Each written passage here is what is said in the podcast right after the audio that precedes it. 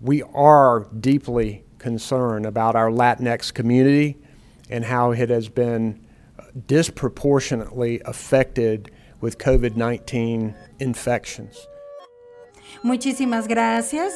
Respuesta de la secretaria Cohen. Yo quiero estar de acuerdo con el defensor, con el que habló sobre la importancia de enfocarse en nuestras poblaciones históricamente marginalizadas y las comunidades afroamericanas y latinas. Es bien importante cerciorarnos de que estamos igualando nuestra respuesta.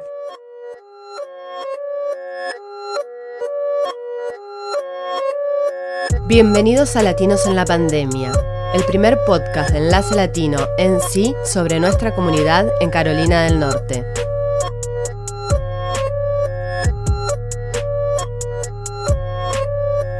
Episodio número 8. La desproporción latina.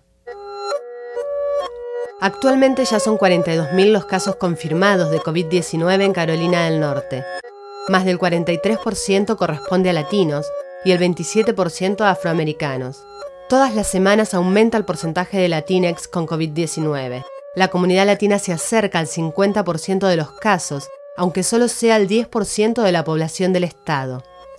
¿Por qué estamos tan afectados por el coronavirus?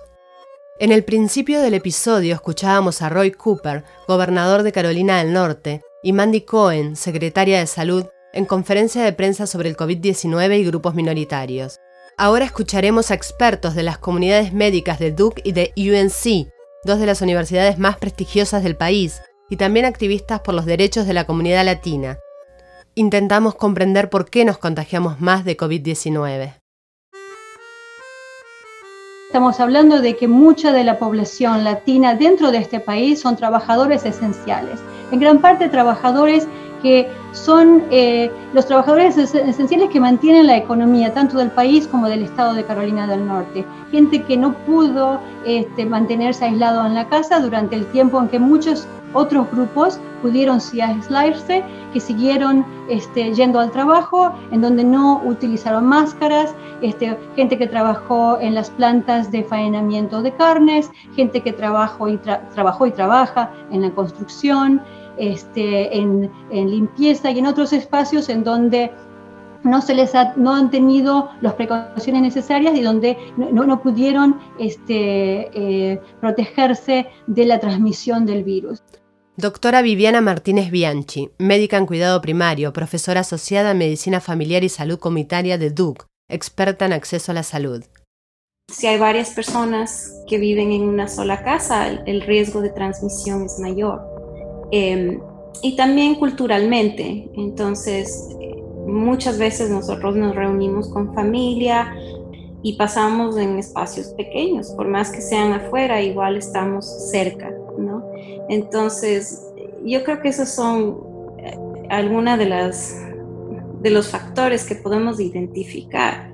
Stephanie Foley, médica especializada en medicina familiar, doctora de una clínica primaria de UNC, yo realmente pienso que es parte de todo el sistema, ¿no? La estructura que está hecha de tal forma de marginar a estas comunidades migrantes. Y si a, esto le agregamos el discurso tan fuerte que está habiendo, sobre todo a, a, partir de la entrada de Donald Trump como presidente de los Estados Unidos, el discurso abiertamente criminalizador de la migración, yo creo que todo esto se junta y, nos da como resultado esto que tenemos ahora. Jenny Hernández López, ciudadana de Asheville, representante de nuestro centro. Hemos visto muchos casos en el cual la familia es contagiada porque no quiere perder su trabajo o se le dice que, que no se puede quedar en casa porque pierde su trabajo y, están más en riesgo a, a ser contagiados. Maritza Mata Betancourt, directora de Asuntos Binacionales de AmexCan. Y hay algo que quiero decir en nombre de mío y en nombre de la, de los, de la comunidad latina, Patricia, es que cuando yo tengo que ir al supermercado o paso por Walmart, todas las familias se bajan para ir a hacer una compra y se bajan del carro sin máscara. Y yo digo, ¿qué parte de que estamos en pandemia no entendemos? Claudia Rojas, manager del programa Centro de Salud para Latinos de la UNC. Escuchamos distintas voces sobre la desproporción en la cantidad de contagios de COVID-19 en la comunidad latina. Ahora les presentamos la conversación que tuvimos con la psicóloga Gabriela Nagy. Gabriela es doctora en psicología clínica, investigadora y profesora en Duke y miembro del programa Ser Hispano. Acá la entrevista. El equipo Ser Hispano es un equipo que está centrado en la universidad eh, dentro de la escuela de enfermería y básicamente el proyecto está enfocado en entender por qué es que cuando los latinos vienen a los Estados Unidos, cuando, cuando se mudan para acá, tienen mejor salud en comparación con los latinos que nacieron aquí o con otros grupos. Pero mientras más están aquí, más se enferman en su sentido de salud física y también en salud mental. Entonces, básicamente, nuestro equipo está interesado en tratar de entender cuáles son las fuentes de estrés y las fuentes de resiliencia que se combinan para, ayudar a las personas a mantenerse más sanos mientras están aquí o este, empeoran su salud física y salud mental, básicamente.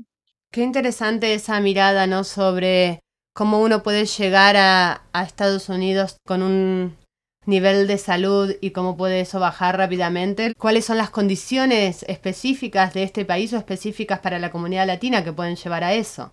Cuando uno vive en Latinoamérica, muchas veces tiene acceso a muchos familiares, muchos amigos. Sabemos que el tener una comunidad es un factor de resiliencia muy grande y cuando uno se muda a otro país, muchas veces no, tiene su familia, no tiene tantas amistades, por lo menos al comienzo. Entonces, eso es un factor muy grande. La gente se puede sentir triste aislado. también uno puede enfrentar barreras de idioma o puede tener otro tipo de estrés, por ejemplo, experimentar discriminación por, lucir diferente o por no hablar el idioma o por no tener un estatus migratorio, diferentes cosas.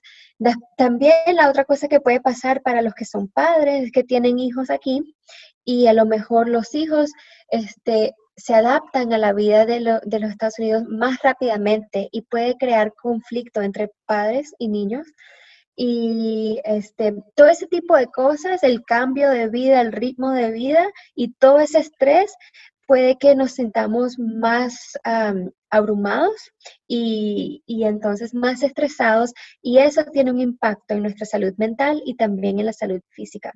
Sí, un lugar nuevo, una cultura nueva y, y diferencias culturales muy, muy marcadas, ¿no? Exactamente.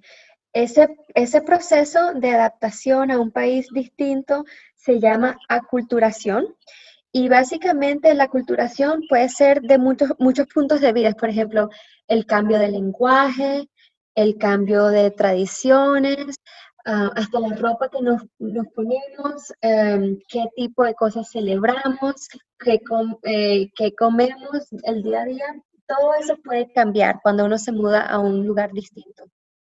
Gabriela, ¿te parece que esto que estamos hablando, esta situación que vive la comunidad latina, ¿no? De aculturizarse a, un estilo de vida al que no está acostumbrado, la, pudo hacer más permeable a, ser contagiada o infectada por el COVID-19?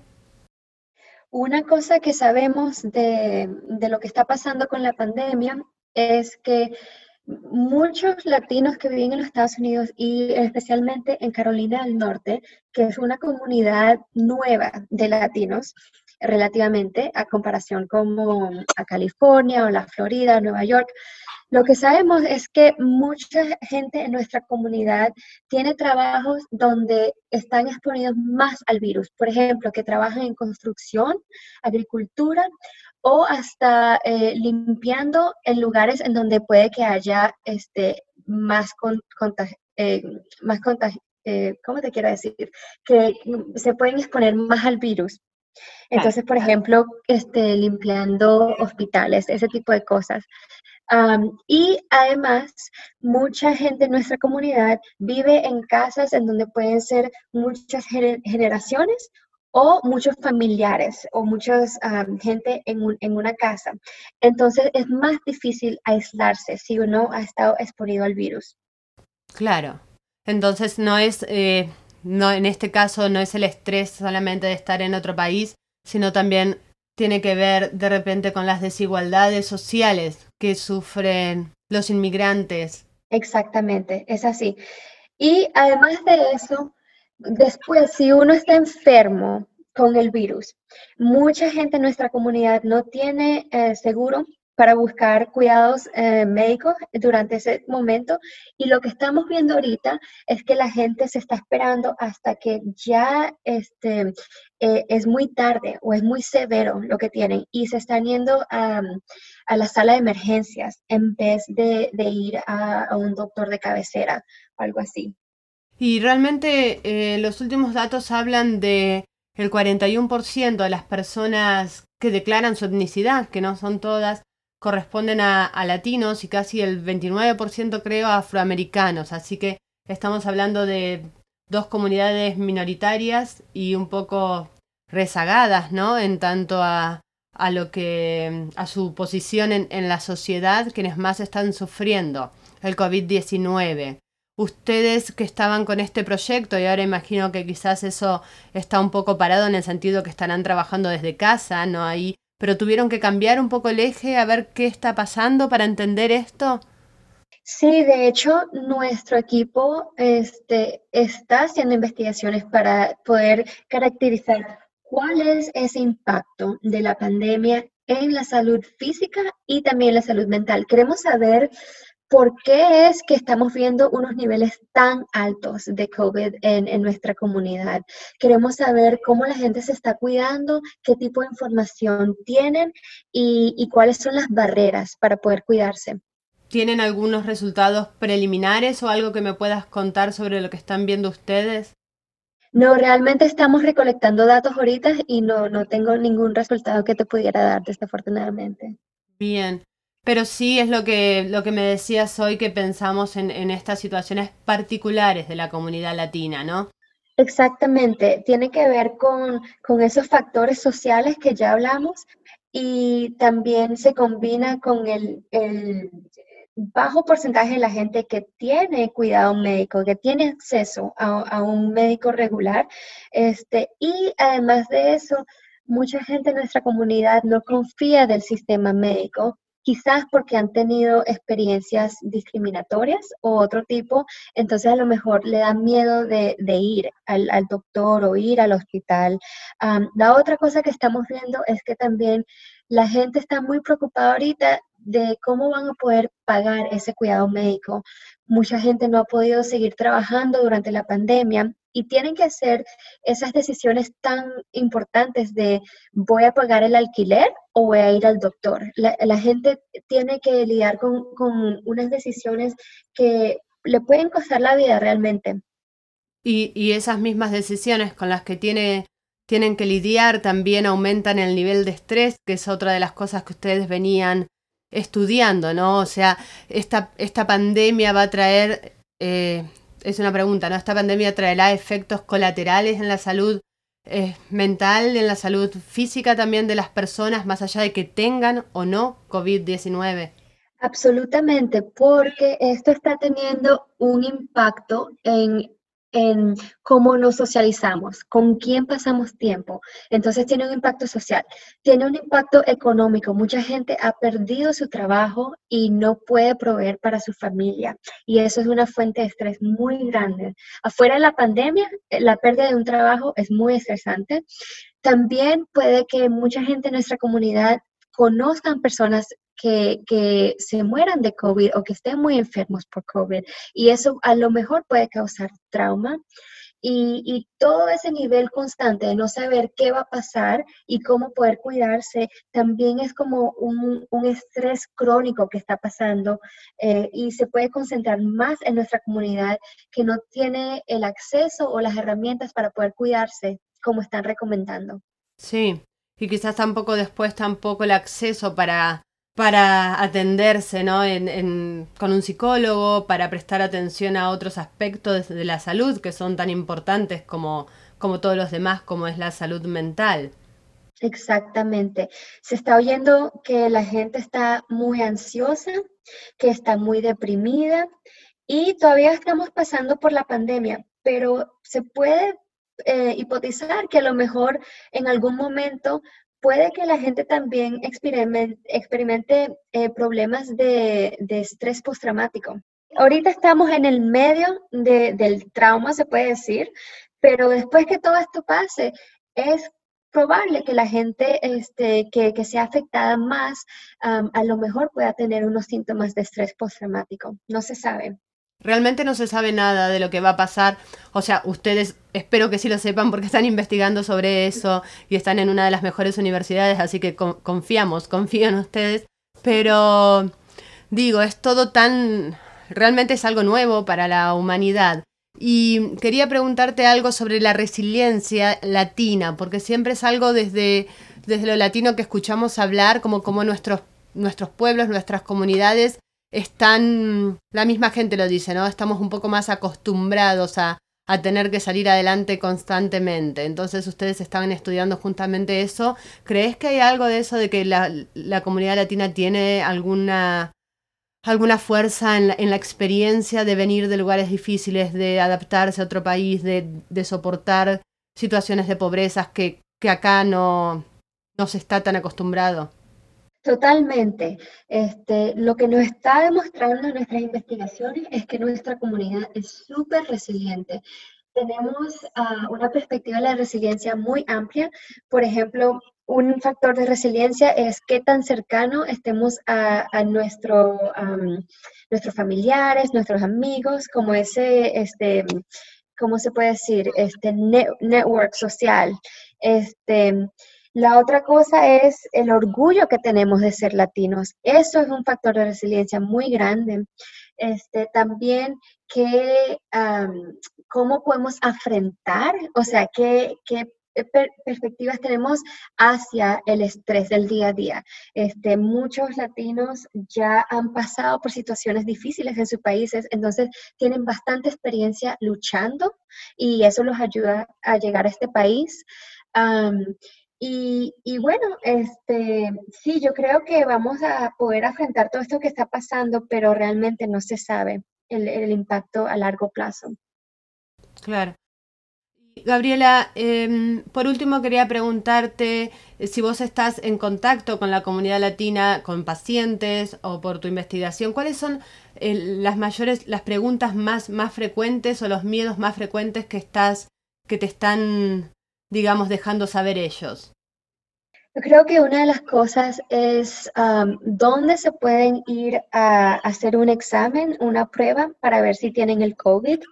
Y después de eso, qué tipo de seguimiento pueden tener, porque mucha gente se está haciendo las pruebas, por ejemplo, en, en una farmacia donde, donde la prueben, pero no, no tienen como un seguimiento médico. Entonces hay una pregunta de, qué se hace si uno tiene el COVID, si, tiene un, examen positivo. E, eso es más que todo lo que estoy oyendo ahorita. Y la otra cosa también es una pregunta sobre cuándo se debe ir al médico. Porque lo que estamos viendo en el sistema médico ahorita es que la gente está llegando muy tarde al hospital. Bueno, Gabriela, muchísimas gracias por la entrevista. Te, mando un saludo y estamos disponibles para que nos cuenten cómo va avanzando el estudio cuando tengan resultados. Este, pues nosotros estamos muy agradecidos de poder hablar de nuestro estudio y eh, estamos emocionados para poder este, explorar cuál es el impacto de esta pandemia. Entonces, este, cuando tengamos resultados, estaremos interesados en poder difundírselo a la comunidad. Agradecemos a todas las investigadoras, doctoras y activistas por ayudarnos a pensar y por su participación en este episodio, y en especial a la doctora Gabriela Nagui. Latinos en la Pandemia es producido por Patricia Serrano y David Miller. Raúl Ramos y Paula Joglar colaboran en la producción y difusión. Paola Jaramillo y Walter Gómez realizan la dirección general. Pueden suscribirse a Latinos en la Pandemia en www.enlacelatinoenc.org barra podcast. Yo soy Patricia Serrano. Expandamos la voz latina en Carolina del Norte.